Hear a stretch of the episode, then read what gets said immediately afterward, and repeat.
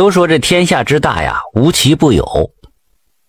有些事情啊，哪怕隔着几千年呢，放在如今依然是诡异离奇，让你倒吸一口凉气。不信你听听。话说秦朝的时候啊，说某地有一个姓王的人家，这家中有一独子，年方十岁，名字叫做王道平。王家和同村的唐家唐书协世代至交。这唐书杰膝下有一独女，名叫傅瑜，和这王道平是同龄。虽然是年龄不大，但是那个皮肤白皙，模样俊俏，显然是个美人坯子。这两个孩子从小就青梅竹马，这两家大人呢也乐得其成，就口头约定了，等这两个孩子到了十六岁，就给他们举办婚礼。然而，眼看日子一天天过去了，这王道平啊就已经十五岁了。但是秦始皇突然下令征兵打仗，王道平不得不随着大军到了边塞。这一去就是九年呐，杳无音信，生死不知。此时，唐富余已经二十四岁了。在古人看来，这女子二十四岁还没出嫁，那就属于是老姑娘了。要不人戳着脊梁骨，唐书贤心想着王道平九年都没回来，这这八成是战死沙场了。而王道平的父母也在前几年先后去世了，那你说自己也不能眼睁睁看着女儿守活寡呀。于是呢，就托人说亲，把唐富余许配给了有钱的刘翔为妻。唐书协瞒着唐富余安排好了一切。等唐富余知道这件事情已经为时已晚了，那刘翔已经带着迎娶的队伍来到了大门口。唐富余是悲痛欲绝呀，认为父母瞒着自己许配给他人，有违自己之前的誓言，对不起王道平，更对不起天地良心。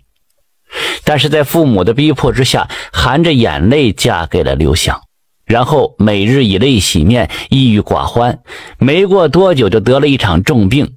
香魂飘散了，转眼又是三年。这唐富余的坟头已经长满了荒草了。王道平历尽千辛万苦，带着一身伤痕回到了家呀。这几年的风吹雨打，这王家老宅已经破落的不成样子了，连邻居都几乎认不出来，一切变得物是人非，让王道平唏嘘不已。好不容易找到了相识之人，王道平这才了解到这些年来发生的一切。当他得知唐富余已经在几年前病死，当即泪如雨下，失声痛哭啊，令周围之人无不同情感慨。王道平找到了唐富余的坟墓，趴在坟头上痛哭流涕，往日恩爱缠绵的情景是历历在目。谁知道如今却阴阳相隔，怎能不让人伤心欲绝呀？就如同着了魔一般，王道平在这坟前哭了三天三夜，不吃也不喝，到最后那眼泪都哭干了，流下来的都是血了。